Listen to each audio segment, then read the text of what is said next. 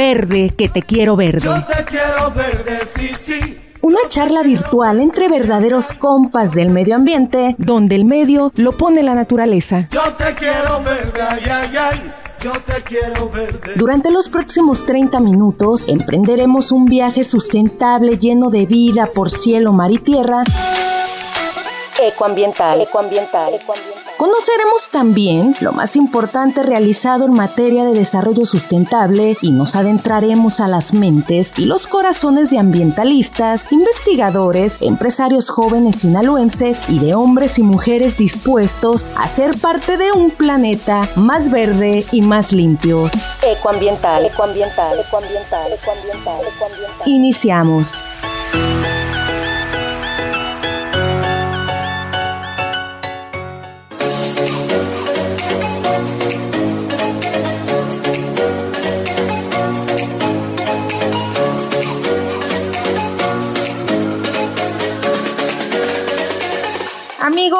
Buenas tardes, sean bienvenidos al episodio 11 de Ecoambiental. Es un placer saludarlos desde la cabina de Radio Sinaloa como cada sábado para todo el estado y plataformas digitales. Al resto del mundo, un saludo también. Hola Isabel, qué gusto verte hoy, otro sábado, ¿no? Hay que decirlo, nos vemos también seguido, no nomás en cabina, ¿verdad? Pero un, un saludo y, y bueno, un gusto de verte hoy. Seguimos recibiendo muchos mensajes sobre los temas que la gente quiere escuchar en este espacio y poco a poco, por supuesto, iremos atendiendo esas solicitudes. Marta Lilia, muy buenas tardes. Un sábado más, el programa número 11 de Ecoambiental. Un gusto saludar a todos nuestros radioescuchas y a todos los que nos escuchan también en Spotify. Les mandamos un gran saludo y aprovecho para saludar a Aguascalientes, a Morelos, a Monterrey, a Canadá, nos están escuchando desde Canadá. Un Julio saludo. Morales, un saludote. Y pues sí, Marta Lilia, nos han hecho diferentes peticiones pues para que abordemos otros temas en ecoambiental. Esto nos encanta porque pues este espacio es de ustedes y nuestro único fin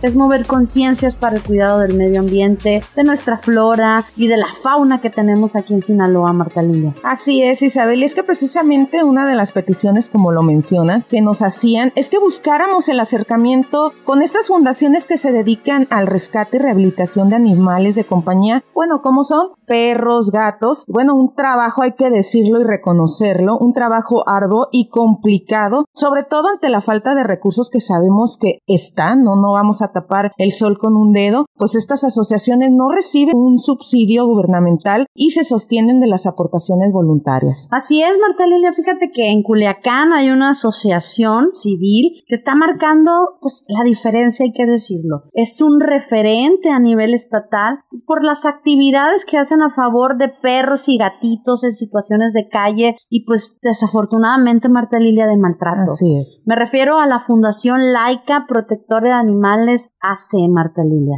Y fíjate Isabel, o ahorita que lo mencionas, recientemente veíamos en las redes sociales de la CEDESU que iniciaron también una colecta de apoyo económico y alimento precisamente para contribuir con Laica. Isabel, ¿cómo les fue con esto? Fíjate que internamente tenemos una animalista que siempre nos está picando las, las costillas de que hay que hacer esto, hay que hacer esto. Pues nos pusimos a hacer una colecta con los trabajadores de la Secretaría de Desarrollo Sustentable, a quienes les agradezco muchísimo porque se pusieron las pilas, hicimos diferentes aportaciones y sí, estuvimos visitando el refugio que tiene Fundación Laica aquí en Culiacán, pues un espacio que rentan en donde nos recibió su directora Gaby López y conocimos a detalle todo lo que implica el rescate y la rehabilitación de estas mascotas. Es una labor invaluable, Marta Lilia. La verdad es que te inspira y te toca muchísimas fibras ver cómo están trabajando las chavas de funda y los chavos de Fundación Laica. La verdad es que salimos todos conmovidos y con ganas de seguir apoyando a todos los que nos están escuchando. Los invitamos a que se acerquen a Fundación Laica y que sean un aliado más de estas buenas causas, Marta. Sí, y además en redes sociales, cada vez que se han hecho virales más casos de maltrato, lamentablemente, y como la intervención de Fundación Laica y de sus voluntarios, como bien lo mencionas, pues ha salvado decenas de vidas, dando una segunda oportunidad a perritos y gatos que han logrado ser adoptados por ciudadanos, hay que decir, decirlo y aplaudirlo, ¿por qué no? Ciudadanos responsables. Sí, Marta Lilia, y todo lo que implica no es solo económicamente, ¿no? El tiempo, el esfuerzo, la dedicación que los voluntarios de Laica y pues de sus líderes que desde hace muchísimos años están trabajando. Por eso, pues los invitamos este día ecoambiental para hacer juntos un llamado a todos los sinaloenses y a quienes nos escuchan desde distintos puntos de México y del mundo a que contribuyan con esta fundación que de verdad es increíble todo lo que hacen para dar una vida digna a los animales de compañía, Marta. Y atendiendo precisamente la inquietud de nuestros radioescuchas que nos dimos a la tarea de contactar a Fundación Laica, pues para que vinieran a Ecoambiental para que nos hablen un poquito de todo este trabajo que están haciendo, que nos cuenten estas acciones y cómo podemos apoyarlos a ver que continúen marcando eh, la diferencia, ¿no? Como lo hemos dicho en diferentes temas, Isabel, el trabajo en equipo pues se ve reflejado más rápido. Alianzas que construyen.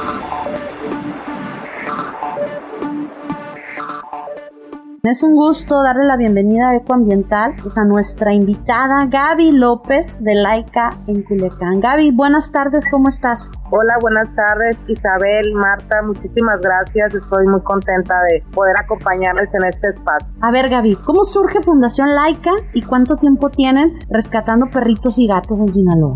Mira, eh, surge de la inquietud de un grupo de cuatro jóvenes de nuestra ciudad que alguno de ellos estudiando fuera de nuestro estado pudo ver cómo habían este tipo de agrupaciones en, precisamente en el estado de Nuevo León y aquí en Culiacán no había. Entonces en sus vacaciones que estuvo aquí eh, se reunió con, con sus amigos y así fue como decidieron empezar a ayudar animales que ellos estaban eh, encontrándose en situación de calle. Así fue como que la primer, el primer rescate que ellos eh, llevaron a cabo le pusieron de nombre Laika. Era una perrita que todavía vive. De hecho, es una perrita que pues estaba en una situación, una situación de maltrato muy, muy triste. Amar, amarrada de una ventana, eh, que fue lo que le ocasionó, una vez rescatada, revisada, le ocasionó ceguera. Pero bueno, uno de ellos terminó adoptándola y Laika todavía vive y por ahí de vez en cuando tenemos eh, noticias de ella, ¿no? Ese grupo pues fue creciendo, fue creciendo, pero así inició como un grupo de amigos que querían hacer la diferencia creando una conciencia o una acción social en favor de animales que en ese momento, estamos hablando del 2009, en Culiacán no había ningún movimiento así, una organización de la sociedad civil. Casi 12 años, Gaby. Sí, casi 12. Oye, Gaby, ¿y qué problemas son los más recurrentes que ustedes como fundación encuentran en nuestras calles por este tema del abandono de mascotas? Mira, eh, de hecho lo platicábamos ayer que hicimos el rescate de un de un perrito, este, para allá para el rumbo de la salida a Sanalona.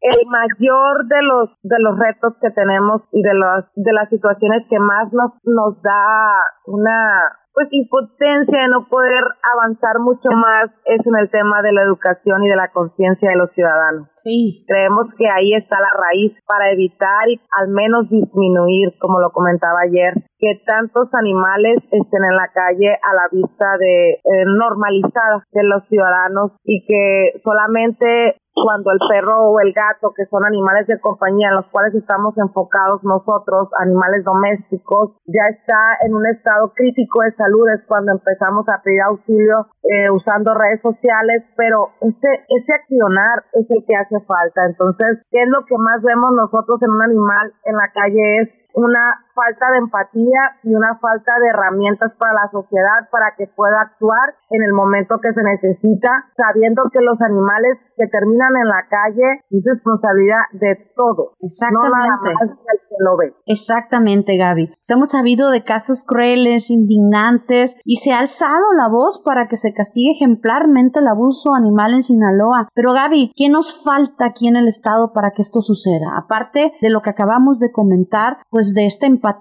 de este, de esta sensibilización de muchos grupos de personas que todavía están haciendo pues este tipo de maltrato. Pero ya en temas legislativos, ¿qué nos falta?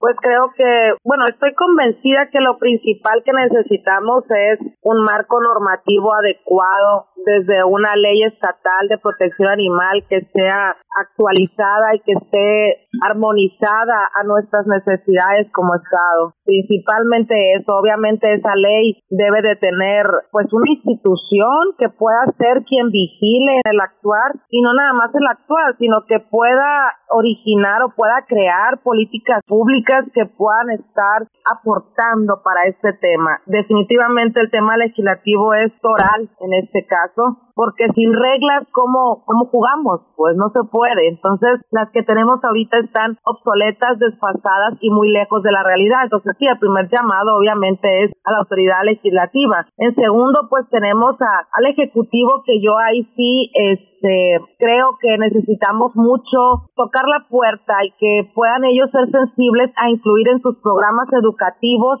el tema del bienestar animal. Es muy importante que las generaciones estén educando bajo un estándar que hoy ya lo vemos aceptable. Ya las viejas usanzas pues ya no aplican el hecho de tener mi perro amarrado porque es animal, pues eso era antes cuando la gente vivía en los ranchos y que aquí no había carros y eran otras épocas, otras otros momentos, pero ahorita no se puede. No, no, Entonces, creo que el tema educativo, el crear crear programas no nada más en la Secretaría de Educación Pública, creo que en este caso, pues agradezco mucho Isabel porque la difusión y la Secretaría de Desarrollo Sustentable en Sinaloa, pues ha contribuido para que el tema esté en la mesa, para que sepamos que no solamente son animales o especies que no son domésticas las que el Estado está protegiendo, sino también a las pequeñas especies domésticas, ¿no? Entonces, una buena legislación autoridades que apliquen el reglamento municipal, campañas educativas de sensibilización y incluir en los en los programas escolares el tema este, ¿no? Para mí eso sería lo importante. Obviamente hay un tema de recursos ahí, pero si la autoridad trabaja de esa manera, los casos estoy segura van a disminuir. Entonces, nosotros como sociedad civil que estamos organizados o los grupos rescatistas, pues pudiera alcanzarnos un poco más lo que ya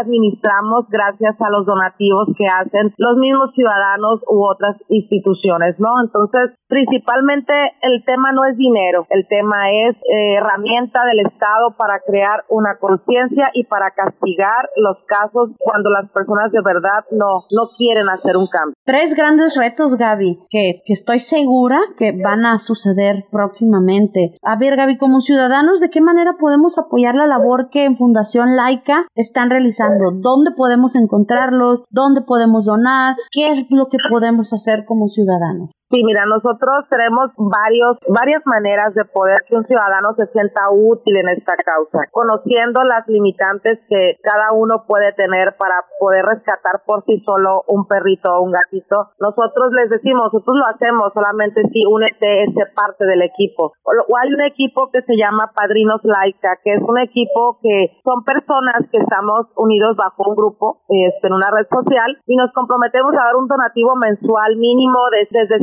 100 pesos, de 100 pesos para arriba lo que desees, pero tu compromiso es mensual. Número dos, hay, pues hay donativos que se reciben con mucho gusto, sabiendo que todo suma sin un mínimo, sin un máximo, directo a través de nuestras diferentes cuentas o, o medios que tenemos para recibir, que las, las pueden encontrar en redes sociales, en nuestras redes que son personas que en ese momento quieren donar para específicamente tal caso, lo hacen, sin el compromiso mensual. Gaby, compártanos tus redes sociales, por favor. Mira, estamos en Facebook como Fundación Laica Protectora de Animales. Estamos en Instagram también como fundación.laica y pues tenemos nuestro canal de YouTube también como Fundación Laica y Twitter. Excelente. Bueno, pues ya escucharon todos cuáles son estas redes sociales de Fundación Laica para que lo siga, para que apoye y para que cada vez estemos viendo que esta problemática está disminuyendo. Así es, una gran tarea, qué gran tarea, la verdad, un aplauso, la que tiene Fundación Laica y todas esas organizaciones, Isabel, que se dedican a esto, organizaciones civiles, hay que decirlo, y bueno, eh, el salvar un animal, una vida de un animal, de verdad, es aplaudible. Totalmente, y aprovechamos para mandar un saludo Gaby a Rebeca Uriarte, que pues es una gran aliada de Fundación Laica, que siempre está moviendo, tocando puertas, igual que tú y que todos los que conforman Fundación Laica. Es increíble el grupo de madrinas y padrinos que aportan mensualmente para que las tareas de Laica no se detengan. Nuestro reconocimiento también a los médicos veterinarios que están respaldando pues el trabajo que Gaby, que tú Gaby y que Rebeca pues realizan. En la rehabilitación de estos animalitos. Marta Lilia, pues vamos a un corte y regresamos en unos minutos. Muchísimas gracias Gaby por acompañarnos en este episodio de Ecoambiental. Muchas gracias por su, por su oportunidad. Gracias Gaby. Bye bye, gracias. Un abrazote. Bye bye. ¿Sabías que? Compra frutas y verduras de temporada, son más sabrosas y más baratas. Además, no han tenido que viajar desde el otro lado del planeta, lo que genera 1700 veces más emisiones de gases contaminantes que si recorren unos kilómetros por carretera. Además, favorece a los agricultores de tu zona. Busca mercados y tianguis, donde comprar directo a los productores yo te quiero verde, sí, sí, yo te quiero verde. Estás escuchando Ecoambiental. Ecoambiental, ecoambiental, ecoambiental. Ya regresamos. Ecoambiental, ecoambiental, ecoambiental, ecoambiental, ecoambiental.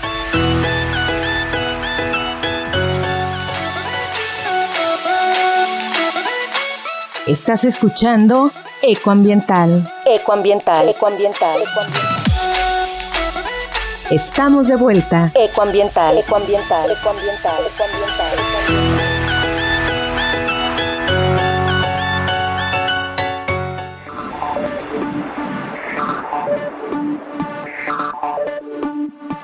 ¿Sabías que? Reciclar papel y cartón reduce en un 74% la contaminación del aire y en un 35% la del agua. ¿Sabías que por cada 133 toneladas de papel recicladas se ahorran los rellenos sanitarios un espacio equivalente a una piscina olímpica?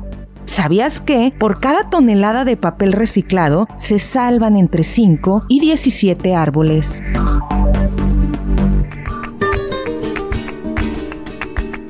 Verde que te quiero verde, verde viento, verde ramas del marco sobre la mar. El caballo en la montaña verde, yo te quiero verde, sí, sí. Yo te quiero ya. Ya regresamos del corte, amigos. Vamos a dar espacio a la columna de este sábado, que nos llega desde Canadá. Un saludo, por cierto, que nos escuchan a través de Spotify. Y bueno, a través del sinaloense Julio Morales es que vamos a compartir la columna el día de hoy con el tema Educación Ambiental Biocultural.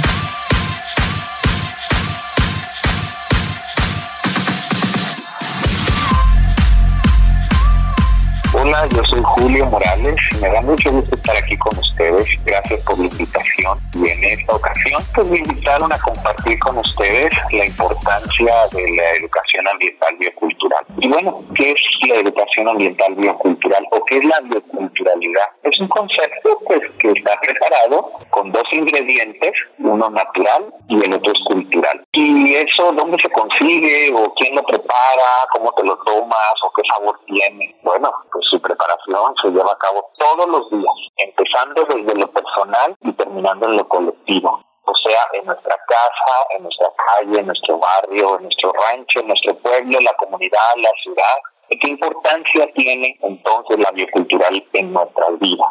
Según datos de la Semarnat, los pueblos originarios aportan el 15% del sistema alimentario del planeta y les voy a poner un ejemplo. Podemos imaginarnos en un producto natural, por supuesto, el caso del maíz, donde pues conocemos especie, su ciclo biológico, cómo nace, crece, se reproduce o muere. Además, las enfermedades que intervienen en esta especie, la aportación que da a la cadena alimenticia, tanto en el ecosistema como para los seres humanos, sus asociaciones con otras especies, como el caso de los hongos, que es muy conocido en México por el huitlacoche confabroso que se genera sobre esta especie, etcétera. Y podemos seguir hablando de el contenido natural Pero la bioculturalidad también tiene el otro ingrediente, que es la parte cultural. Y aquí sería preguntarnos quiénes lo cultivan o cómo lo cultivan, para qué lo cultivan, dónde lo cultivan, cuál es esa aportación a la cultura local o nacional. Por ejemplo, si hablamos del maíz, podemos eh, aportar el tema de la cocina en, México, como la preparación de aperitivos, las palomitas, los esquites, o bien en alguna bebida, que sería el pinole, el atole, el tejuino, el pozol, otras comidas como la tortilla, los tacos, los tlacoyos, los guaraches, gorditas, flautas, etcétera. Pero si hablamos del contenido cultural, también estamos hablando de la historia, de la religión, de la lengua, de las artes, qué aportación da el maíz para la música, para la pintura, para la danza, la poesía, la literatura. Todo, todo, todo aporta un espacio importante en la biblioteca de la bioculturalidad. Claro, cuando nos sentamos en esa biblioteca a escribir, consultar o disfrutar, simplemente cada vez que nos sentamos a cantar a todo pulmón aquellas canciones de Árboles de la Barranca, El Venadito, El Sauce y la Palma, La Paloma Negra, Cucurrucucú Paloma, La Ley del Monte, y escuchamos cuentos e historias y experiencias que se comparten en las presentes y en las futuras generaciones. Y así, así se propaga la mata del conocimiento de la bioculturalidad. Esto es educación ambiental, bioculturalidad. La estampa de nuestra pertenencia, del orgullo de quiénes somos, pero también quiénes seremos si cambiamos el rumbo de nuestra historia. Y debo hacer una pregunta interesante, porque si todos tenemos un destino común, ¿cuál es el camino o el rumbo que has elegido? Espero que ese camino o ese rumbo sea la esperanza para un futuro más justo, más sostenible y más pleno. Un abrazo a todas y todos y espero que se encuentren bien. Yo soy Julio Morales y me encantaría escucharlos.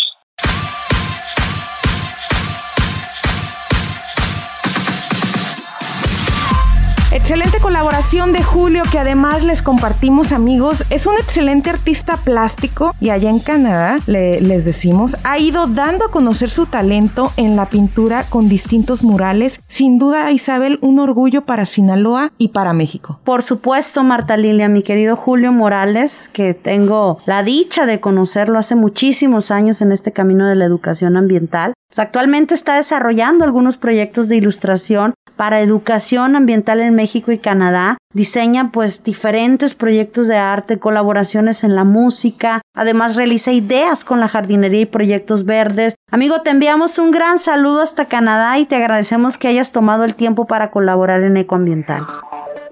Son tanto los sinaloenses talentosos que nos escuchan en otras partes del mundo y que llevan su arte, aportaciones académicas, tecnológicas, musicales, por supuesto gastronómicas, deportivas. Sin duda nuestro estado, Sinaloa, posee una gran riqueza natural, Isabel, pero también una invaluable riqueza humana. Totalmente, estamos exportando. Fíjate que aprovecho para mandarle un saludo también a un joven sinaloense, a, Mateo, que está en Washington, que él está trabajando con temas de agricultura y con temas agropecuarios muy, muy interesante lo que está haciendo, pues de una manera sustentable, de una manera sostenible allá en Washington, en algunas granjas, está pues trabajando modelos bien interesantes, pues para que estos sectores productivos estén alineados a estos nuevos retos que tenemos en el planeta. Y pues Marta Lilia, desde Radio Sinaloa enviamos un saludo muy afectuoso a todos estos hombres y mujeres, embajadores del talento sinaloense. Pues Marta, llegamos al final. Así es, Isabel, llegamos al final, pero no sin antes decir, ¿no? Eh, en mi opinión, desde hace años atrás no se veía este interés por el tema en específico como lo es el medio ambiente. El, eh, hasta el día de hoy, eh, los jóvenes, tanto jóvenes, adultos, pero también vemos a niños interesados en estos temas, ¿no? Ya lo hemos hablado en nuestros programas, desde el niño de 5, 6, 7 años en adelante o más pequeños, que se den el interés precisamente hacia esto es muy importante. Sí, lo vemos también con los sectores productivos, Marta Lilia, que muchísimos años fueron indiferentes, digo, no vamos a generalizar, pero ahora los vemos pues buscando cada vez todas estas opciones que son muchísimo más sustentables en temas de pesca, en temas de agricultura, en temas internos en las empresas, cómo ahorramos más luz, cómo ahorramos más agua, cómo empezamos a separar los residuos. La verdad es que bien motivados, ¿no? De ver cómo cada vez más se están sumando a esta ola, a esta ola de pues proteger lo que tenemos, de cuidar lo que tenemos. Y en este sentido, Marta Lilia, seguimos invitando a todos los sinaloenses que están haciendo pues acciones a favor del medio ambiente que se inscriban en la pues convocatoria que tenemos abierta del Premio al Mérito Ecológico por segunda ocasión. Sinaloa está reconociendo a todos estos grupos, a todas estas personalidades que tienen años trabajando en el tema ambiental. Les comparto que la convocatoria la pueden encontrar en www.cdsusinaloa.gov.mx. Les repito, queremos conocerlos, Marta Lilia, que nos cuenten sus aportaciones que están haciendo para tener pues un Sinaloa más sustentable, un Sinaloa más verde, Marta Lilia. Danos un referente de esto, Isabel. Sí, hemos venido platicando de, de este premio al mérito sinaloense. Hay que decirlo, ¿cómo, ¿cómo es que pueden participar? Porque tal vez en estos momentos nos están escuchando y bueno, yo quiero participar, todavía hay tiempo, ¿qué hago? ¿Qué, qué puede hacer? Todavía tenemos tiempo, Marta Lilia. Tenemos hasta el 30 de agosto para que nos manden sus expedientes. Lo único que tienen que hacer es checar la página de la Secretaría, verificar cuáles son los requisitos, armar el expediente, mandarlo, ingresarlo a la Secretaría de manera digital o de manera presencial. El equipo de la Secretaría hará un análisis del expediente. Si hace falta alguna documentación, se la vamos a requerir. Pasamos a una segunda fase, que es donde los jurados que van a ser pues jurados de talla nacional, incluso talla internacional, quienes van a analizar estos expedientes y ellos van a determinar en cada categoría pues quiénes son los merecedores a este mérito ecológico, Marta Lilia, y estaremos pues entregando esta presea, este reconocimiento en la Semana de la Conservación en el mes de octubre pues el último evento de la Secretaría de Desarrollo Sustentable en materia pues de sustentabilidad. Y fíjate qué mejor que entregar pues este reconocimiento a todos estos grandes luchadores incansables. Así es Isabel y bueno ya para cerrar bien lo dices esta actividad que está llevando la CDSU pero también otras actividades donde se pueden dar cuenta a través de tus redes sociales y de la dependencia Isabel. Sí, te repito, en Twitter nos encuentran como CDSU Sinaloa, Isabel-Mendoza C, en Facebook como Isabel Mendoza, Cedeso Sinaloa. En Instagram nos pueden encontrar como Isa-Mendoza 6, Cedeso Sinaloa. Y pues en Spotify, Marta Lilia, nos encuentran como Eco Ambiental Sinaloa. Y recuerden todos los que nos están escuchando, cada acción por el medio ambiente cuenta. Es momento de impulsar la acción colectiva, porque sin desarrollo sustentable no hay futuro. Nos escuchamos a la próxima y un abrazo para todos.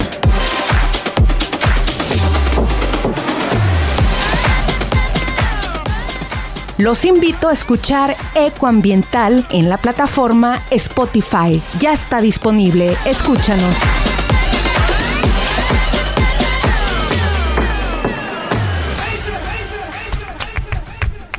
Verde, que te quiero verde. Yo te quiero verde. Ecoambiental, ecoambiental. Es una producción de la Secretaría de Desarrollo Sustentable del Gobierno del Estado de Sinaloa y del Sistema Sinaloense de Radio y Televisión. Yo te quiero verde, ay, ay, ay. Yo te quiero verde. Te esperamos en nuestra próxima charla virtual entre verdaderos compas del medio ambiente para emprender un nuevo viaje través de cielo, mar y tierra. Ecoambiental, ecoambiental, ecoambiental, ecoambiental, ecoambiental. Hasta la próxima.